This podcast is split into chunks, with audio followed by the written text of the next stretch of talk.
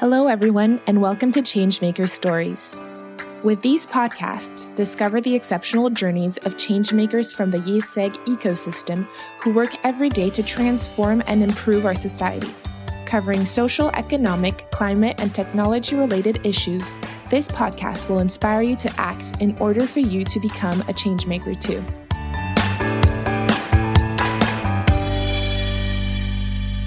Hello, everyone. Today we're going to talk about the energetic transition, and we're happy to have a former IESEG student with us who then studied engineering and now works in a consulting agency to help companies evolve.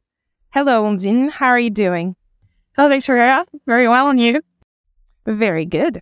Thank you very much for being here with us today. I'm very excited to talk about this subject but before we go any further, um, could you tell us what the energetic transition is? What are what are the objectives of such a transition? Yeah, sure. So I guess first of all, um, it's crucial to understand the importance uh, of the of energy in our current economies. So it's a, it's a, approximate like eighty percent of the emissions. Uh, uh, it's related to so energy production, um, energy consumption, or industrial processes. So that's really huge. Um, if we want to limit our so emissions, uh, so uh, greenhouse gas emissions, we have to rethink our production and consumption patterns uh, patterns through so energy consumption. Um, in terms of energy transition, we have three main, let's say, categories of action. The first one would be the, the deep transformation of the production energy production system. So shifting from fossil fuels to renewable uh, energy. Uh, second one would be energy efficiency, so really to uh, yeah improve the efficiency of our systems. or uh, installations uh, is pretty broad as well. And the last one would be so sobriety, just to um, reduce our energy needs. So it's really also deep uh, structural changes. Um, and it's all it also includes that yeah, deep transformation of how we consume things and how we produce them. It's really a global issue. Uh, it concerns all economies, and all of these have their own challenges. And it's also important to understand that energy transition uh, is a cross-cutting issue. So obviously there is a fairly obvious yeah, environmental issue in the fight against global warming. So it's really a first, um, um, yeah, that's the first one that's coming to everyone's mind, I guess. Um, and then there is also a political issue of energy independence, uh, an economic issue uh, for companies and yeah, governments just to combine performance and also an economic equilibrium. Um, so there is also the need to use existing infrastructures to have a yeah strong impact, and but there is, there is a need to adapt uh, these infrastructures to our new so usage and energy production, especially to shift uh, to a decentralized energy production system. And also there are some social and societal issues at stake indeed. So everyone consumes energy through different uses, whether it's to um, go to just uh, go somewhere else uh, with a car or with anything else, uh, whether it's to heat our homes. Uh, so everyone is using energy. So it's a key uh, element also to include um, so energy, uh, so clean and secure energy access to everyone. Um, of course. And lastly, I, been... I guess our energy emissions have been growing. Sorry. No, no, go ahead. Go ahead. Sorry. So our energy emissions, well, consumptions um, have been growing lately. Uh, let's leave apart the uh, previous years, like to at least 2020, backed by the sanitary crisis. But our energy consumption have been cons- uh, yeah, continuously increasing, and so are the associated emissions. Um, so definitely a challenge to tackle. And even though we hear more and more about energy transition, renewable energy, um, it's it's like uh, the what's currently done is not enough, and yeah, we have to ramp up on this one. So um, to sum up, I would say it's necessary to ensure um, a secure, let's say, supply of energy um, with a safe production of it and to make it affordable. And to do that, like all stakeholders have a role to play, whether it's governments, uh, individuals, companies, uh, financial institutions, uh, intergovernmental or multilateral institutions. So really, everyone has to get in. Of course. Of course, yeah, it's a it's a global subject as you said, but I believe yeah. that the objectives are not the same in different countries due to the laws, resources, maybe ambition among other factors. Could you tell us where each continent is situated in terms of these objectives? Um, yeah, definitely. The there's two there are two things. The first one is like dynamics uh, are really different uh, when it comes to different countries or continents, and the other one is uh, also so related uh, objectives uh, are differently apart. Um, it also depends. So the ambition, the need, everything is also uh, dep- also depends on just the situation of the country, whether it's about energy or economic situation. But for example, a country that naturally has a high, so yeah, fossil resources will not have the same challenges as a country that do not have these uh, resources at the moment, and the who is extremely energy, yeah, the, uh, energy dependent to other countries. So maybe he would be more willing to um, invest in infrastructure of renewable energy in a country that is actually relying on selling its current um, fossil uh, energies and also like for example um, countries that are um, like developing countries have also a problem of uh, access to energy before even thinking about renewable energy. So the good thing is actually it can be a shortcut as well, since sometimes the infrastructure is not here, and it might be more easy, let's say, just directly to go to the uh, energy, renewable energy, rather than uh, going to fossil fuels and then back up to renewable energy. But it's also a problem of safety since, um, yeah, especially this concerns uh, Southeast Asia and Africa. Uh, there's a big problem of using, yeah, uh, safe energies, and they're using biomass that is not reliable, yeah. or it's used in their houses. So it means it's also uh, a health problem for themselves. Um, in course. terms of country, uh, continents and dynamics, I'm not really so. There are some con- continents I do know more than others. Obviously, the, I'll start with the with the most easiest one for me. So it would be Europe. Europe is seen as a very dynamic uh, continent in terms of uh, yeah energy transition. It's mainly due to the fact that they are really enforcing their regulatory framework. Uh, so everyone, I think, may have heard of the Fit for 55 uh, plan or the uh, carbon border, uh, so mechanism to link to the to the yeah uh, carbon market or taxonomy. So yeah, so everyone is a bit catching up with this, uh, even though it feels like the there definitely are some troubles to set this up of course, it's political and it's regulatory, so not everyone knows how to do that. And yeah, that's not really done in other countries as well. So as a result, no, no very not much example, let's say, about it or, or yeah. how to do it. Um, I would gather like Africa and yeah, Asia, it's Asia Pacific, since uh, we can see some like similar dynamics in terms of economics or uh, population growth these countries, um, Asia is a bit more advanced, let's say, in terms of ambitions. Uh, they are trying to target net zero. There is not a global alignment, let's say, uh, as it can be in Europe, since yet there is no um, a specific institution gathering all these countries. Um, but they're really active, let's say, even though, for example, China is a very emittive country in terms of uh, global emissions, not no ratio behind this.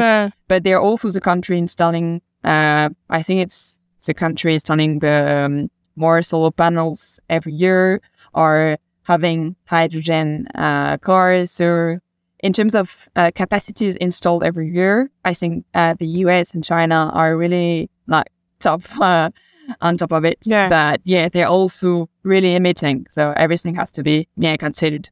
And also both in Asia and in Africa, there is a poor regulatory framework, which also hinders uh, the progress I want to be, I want to do, sorry.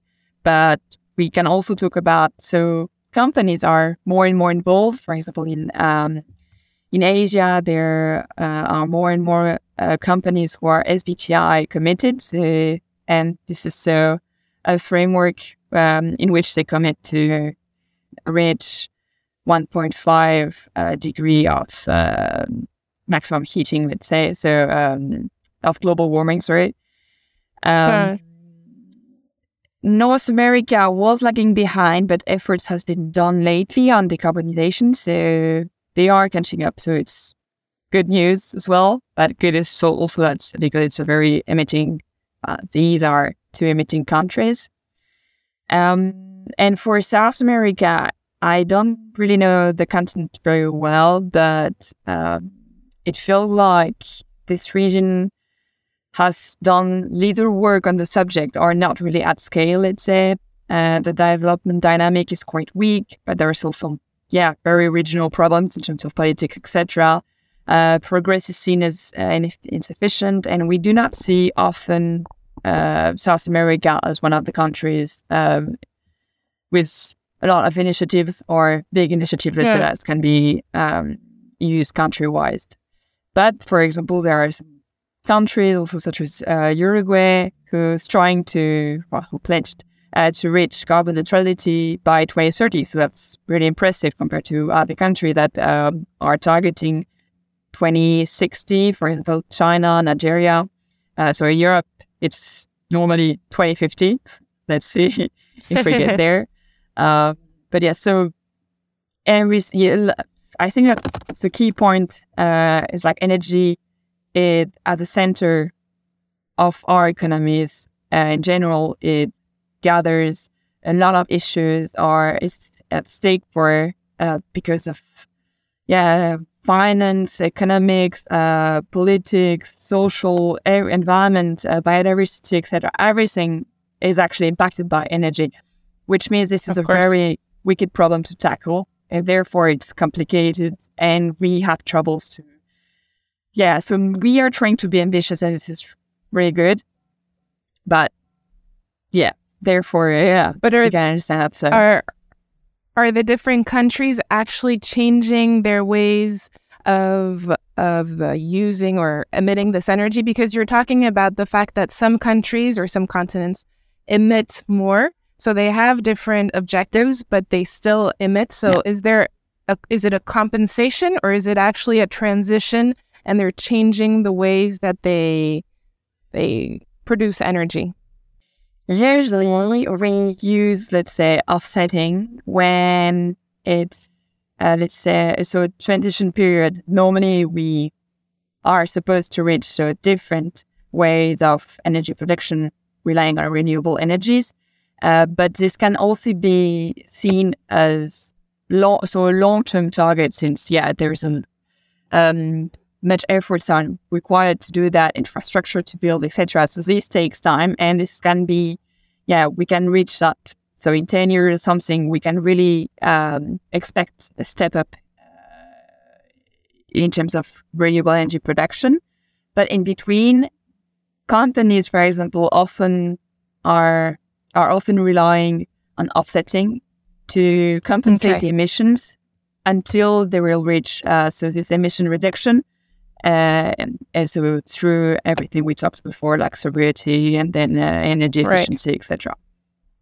Okay, thank you. Very clear and very interesting to to understand the differences between the different countries and between their different um the different laws, objectives that they put into place. Um, let's talk about your experience now. Uh, how did you end up working as a consultant in the energetic transition? Because so you you studied at IESEG School of Management. You studied engineering. How did you end up um, in what you're doing now? First of all, I would say, yeah, I'm pretty lucky. Um, and I really, when I started studying, so I was not really after my A level or even after my bachelor, etc. I didn't think about working in a J transition, even though I was really interested in all these environmental topics, etc. It was also so broad. I didn't know. So even how to get in there, what I wanted to do, and how can I even get some knowledge on it, um, just to have some impact, which uh, I guess, yeah, many people are looking uh, for that. Um, so I tried during my studies, and I was lucky enough, yeah, at ESSEC to to do that, to work on yeah entrepreneurial projects that are uh, gathering both environmental and social topics, or circular economy, etc. And during also my uh, so academic exchanges or during my internships abroad, I always could find like something to do related to the environment or uh, yeah the energy. It was sometimes associations, sometimes I could do something on my own. It was really different. So I guess my just path has been built up along the way, and it didn't stop. And I finally uh, got to the point that I yeah should get to know more about energy and environment, especially since at the time, I know it's not far, very, yeah, far away from now, but at the time, like, yeah, five to 10 years ago, it was not really a common topic uh, in so business schools, environment and energy. So I got to the point that right. I needed to get a bit more in there and not to be an engineer, but to better understand how it works or to have at basic, let's say, knowledge just to work in in this domain and uh, have some impact. Uh, and now you accompany different companies. Could you tell us a bit more about the different companies that you you accompany in this transition and what your missions, daily missions are? We support some uh, banks, some uh, energy players, and so also large energy players, uh, agro industrials, uh, that is pretty broad. So, for example, for um, our fans, uh, yeah, so we can, in general, it's always uh, focused on energy transition, which is really something I, I like so about it. And it can be for a company, um, okay, for a bank, okay, these are your clients. How can we help you and your clients to transition? Meaning, what problems are they facing? How can you help them? Uh, is there anything we can do just to go deeper? Uh, do you need to find partners? How is uh, transitioning in some sectors difficult? For example, aviation or um, healthcare or real estate. How is it complicated to, uh, why is it complicated? And how can we actually do something to help you transition? Um, it is yeah, it's nice as well because financial institutions are really, let's say, um, not really well seen lately. Um, so it's good to see that actually you are doing something internally to change, even though they are not communicating. Is it is real deep change uh, about actors and not just communication. So yeah, change a bit my mind on banks lately. Um, regarding funds, we can help them um, to assess their so portfolio to see how their portfolio is doing in terms of impact, um, if they're having a good impact. The good thing is we do have some, so we develop methodology to help them um, assess their impact.